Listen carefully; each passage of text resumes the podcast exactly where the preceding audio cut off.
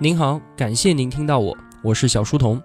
我的音频节目首发平台是在小书童频道微信公众号，请您打开微信搜索订阅小书童频道。从此刻开始呢，我来帮您读书。小是知晓的小，在公众号内回复 QQ，我会把 QQ 交流群推送给您，期待您的到来。那么，为了方便同学们收听往期节目，可以在喜马拉雅之类的各大音频平台搜索小书童频道进行收听。并且呢，点赞、评论、分享、转发都是对我极大的帮助。小书童在此叩谢。我们继续解读必然，今天是第八个关键词“重混 ”（remarking），什么意思呢？简单的定义一下，就是对已有事物的重新排列和再利用，就是把旧的东西啊，通通都翻出来，然后全部打碎，再换一种方式，重新的一个一个的捏起来。有点搭积木的意思，这听起来啊，是不是有一点像炒回锅肉呢？可你别小看，这就是创新。乔布斯，乔帮主就曾经说过啊，创新就是把各种事物整合到一起。有创意的人就是看到了一些联系，然后总能看出各种事物之间的联系，再整合形成新的东西，这个就是创新。言下之意啊，创新并不是新增，而是搅拌。激进一点的来解释重混，就是普天之下不会再有绝对新鲜的东西轰然降生。我们要做的就是把原有的资源拿来再捏一下，那么所得到的就已经足够新鲜，也足够优秀了。而且啊，K K 大叔还找到了经济学家为他的重混观点来背书。第一个，经济增长来源于重混。经济学家保罗·洛莫认为啊，真正可持续的经济增长。它并非来自于新资源的发现还有利用，而就是来源于将已有资源重新安排后，使其产生巨大的价值。第二个，技术增长也来源于重混。经济学家莱恩亚瑟也认为啊，所有的新技术其实啊，它都是源于已有技术的组合。现在技术正是早先我们已经掌握的那些原有技术，经过重新的安排还有混合的合成品。那么，既然重混它适用于经济增长，也适用于技术增长，那么同样的，它也就适用于媒介的增长。于是就有了 K K 大叔在这一章中重点要跟我们说的内容。第三点，媒介的增长也来源于重混。创新者将早期简单的媒介形式与后期复杂的媒介形式重新组合，产生出无数种新的形式。而随着新的媒介形式的增多，我们就能够将它们重混成更多可能的、更加新型的媒介形式。听起来稍微有点绕，是吧？没关系，我们用最简单的例子来说明一下：文字、图片还有音乐，就算它是传统的媒介，好吧？文字和文字捏一下，它变成了文章；再随手拿一个印刷术过来，它就变成了书籍。图片和图片捏一下，它就变成了连环画；再加入文字，再捏一下。它可能就变成了表情包，或者是您现在看到的图文推送。那图片和图片再加入时间维度，可以捏成无声的电影。在此基础上呢，我们再加入文字和音乐，那就变成了今天的电影。音乐和音乐捏一下，变成了演唱会。拿个盘装进去，它就是 CD；或者加入文字和图片，它就成了 MV。任何组合方式都可以有新的呈现。组合之后的再组合。这就使得媒介形式呈现指数级的增长，而这也就不断的拓宽着我们的文化还有我们的经济领域。像这样来说，您就明白了吧？重混的概念啊，对于我们来讲一点都不新奇，因为现在我们其实每个人都身处在一个重混使得新媒介大爆发的时代。在过去几十年的时间里面啊，诞生出来的无数种新型的媒介形式，它其实就是拿旧的东西重混出来的。比如说，像是一篇报纸、一段三十分钟的电视情景喜剧，又或者是一首四分钟的流行歌曲，它们可能就是书籍、剧场表演和音乐剧这样旧的形式，通过与报纸、电视还有音乐播放器重混出来的新的媒介形式。而来到数字时代，这些已有的形式又被分解成了最基本的元素，使得它们能够以更新的方式再次的重组。举个例子。很多畅销的小说，它的背后啊都有庞大的粉丝群体，他们呢会沿用自己喜欢的小说角色，然后对虚构的世界稍微改动一下，续写他们自己的篇章。像这样充满想象力的延伸，我们叫它同人小说。它肯定是非官方的，对吧？既没有小说原作者的许可，而且还可能混合了不同小说的其他元素。而同人小说它却独立存在，受众也是其他狂热的粉丝，这就是最典型的重混。再比如说，你现在听到的解读必然的音频，那么 K K 大叔所写的必然原著，对于我们这个节目来说肯定是非常重要的。但是它也只是我采集的元素之一。另外呢，还整合了大量网上查阅的相关资料，再加入我自己的理解和描述之后，通过我的嘴用声音的形式录制出来。最终呢，这个音频将独立于《必然》这本书之外单独存在。它创造出了新的价值，服务在座的各位同学。这是什么？这就是重混嘛。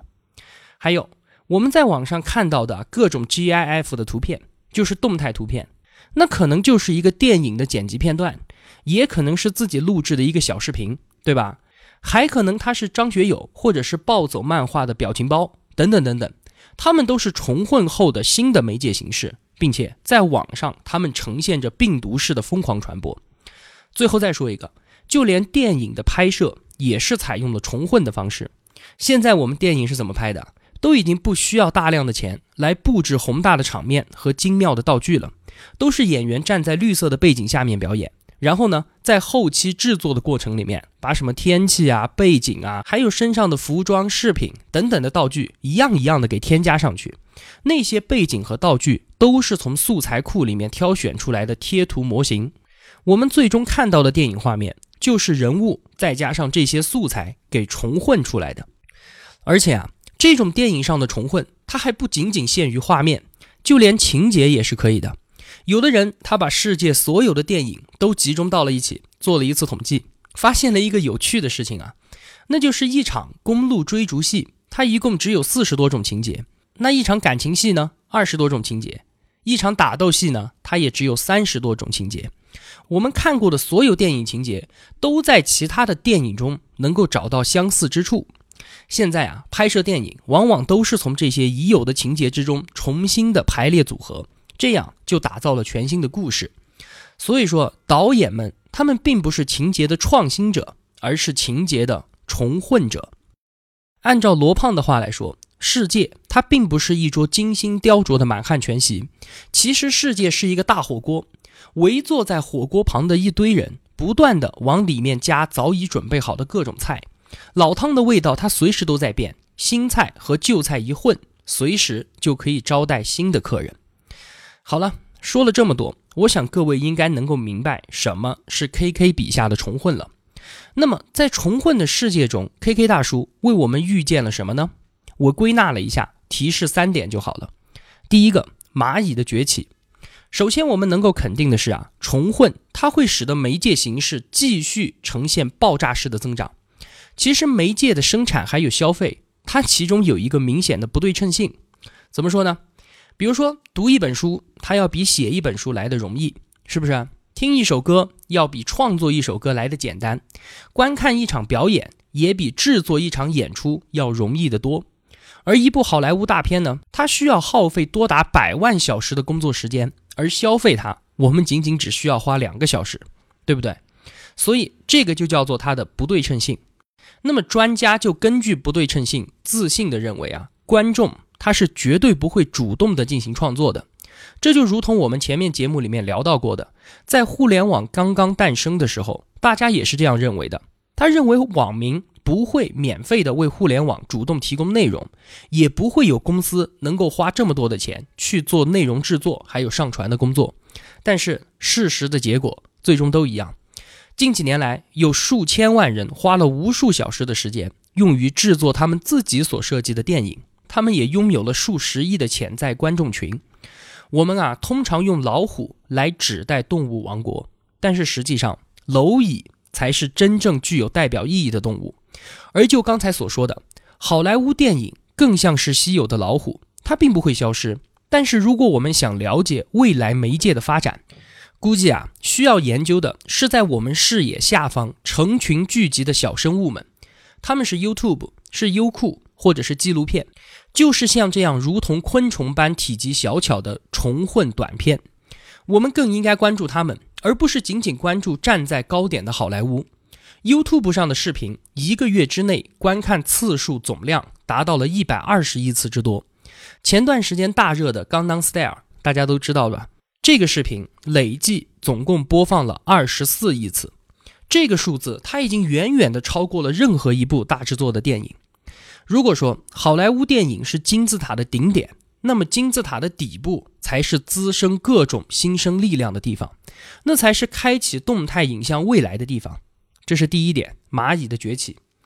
第二点，提供盛宴服务。当我们面对新媒介的爆发式增长，面对蚂蚁的崛起的时候，我们现阶段的技术其实是不完备的，怎么说呢？你看啊，现在各个媒介当中，哪些特别便于被我们利用拿来重混的？肯定是文字嘛，对不对？其次是图片，数字化已经把它们变成了最基本的元素。我们可以借用搜索引擎、浏览器，加上 Ctrl C、Ctrl V、Word 还有 PS，我们可以轻而易举地把文字还有图片进行重混。这也就是小书童我每天都在做的事情，而稍微复杂一些的媒介呢，像是音频、视频，以及我们身边随时随地正在发生的事情，我要对它们进行重混，作为一只蚂蚁来说，还是相当的困难。而这就是重混趋势为我们开启的一个风口，在未来，媒介需要继续增加它的可检索性，还有可回放性，这个就是必然，这就是留给我们创业者的机会。什么是可检索、可回放呢？可检索性，在未来的所有图像、音频还有视频，都要求要像我们现在的文字一样，能够被随意的查找和引用。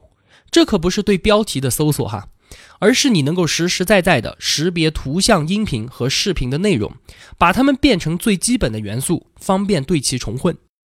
另一个呢是可回放性，以前我们的广播电视它都是不可回放的。可是现在我们通过互联网已经实现了，而未来呢？我们需要通过无处不在的监控设备，使得我们每个人的一切都可以回放。这也许是通过我们的智能可穿戴设备来实现的。这些设备把我们的一举一动和周围的变化全部记录下来，提供给我们进行全方位的反复审视。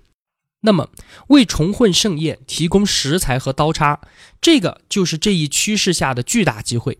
看看你身边漂亮姑娘们，她们手机里面的一些美化拍照和制作小视频的 App，其实她们就是在尝试着这一件事情，为重混盛宴提供服务。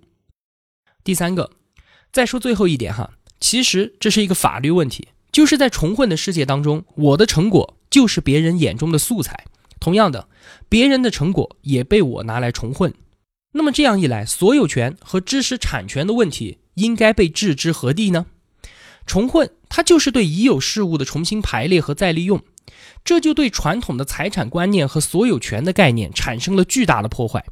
如果一段旋律它是你的财产，就像你的房子一样的话，那么未经授权或者是没有支付相应报酬的话，我要对它进行使用就会受到极大的限制。但是我们要知道啊，现在的法律体系还是停留在农耕时代的准则之上的。就是把所有的东西都以实体化来对待，这已经远远的落后于数字时代的发展了。包括重混在内的每一项基础技术的运行，都是有它自身特点的，而现行的知识产权法律却与这一事实特点极其的不相符合。比如说哈，美国的版权法，它就赋予了作者对他作品具有临时的垄断权，以此呢来鼓励他们创作更多的作品。但是这一垄断权已经延伸到了创作者死后的七十年之久，而在那七十年里面，他们逝去的身体其实已经无法被任何东西所鼓励了。还有些情况下，这种没有任何产出的垄断权可以长达一百年之久。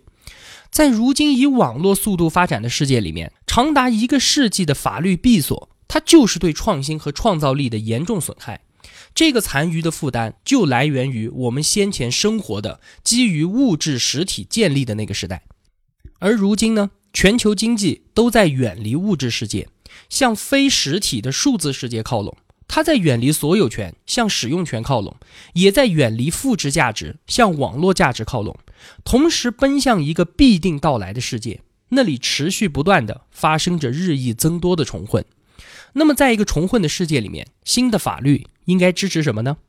简单总结成一句话，K K 大叔认为啊，那么就看这种重混、混搭、取样、挪用、借用的过程，是否对原有的素材做了一定的转化、突变、提升，还有进化，或者说它仅仅只是生成了一个复制品而已。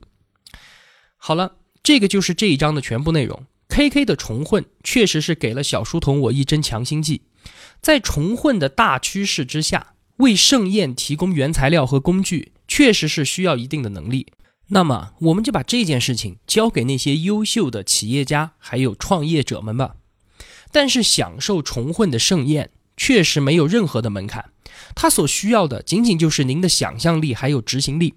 它是给我们所有人的一个启示。不需要等待灵光乍现的创新，身边任何东西的重混都可能出现令人惊叹的结果。还是我反复说的那句话：顺势而为则昌，逆流而动则亡。小书童不才，在您面前献丑，只愿与您结伴而行。如果我对您有帮助的话，还希望您能打赏一些。小书童感激一路陪伴的是这样慷慨的您。读书分享是一件很苦的事情，我很需要您的陪伴与支持，这是小书童在这条路上不断前行的根本动力。请您把我的节目分享到朋友圈，让我们在相互陪伴、见证彼此成长的同时，能够感染身边最亲近的人，一同成长。小书童在此叩谢，感谢您的聆听与陪伴，我在这里与您不见不散。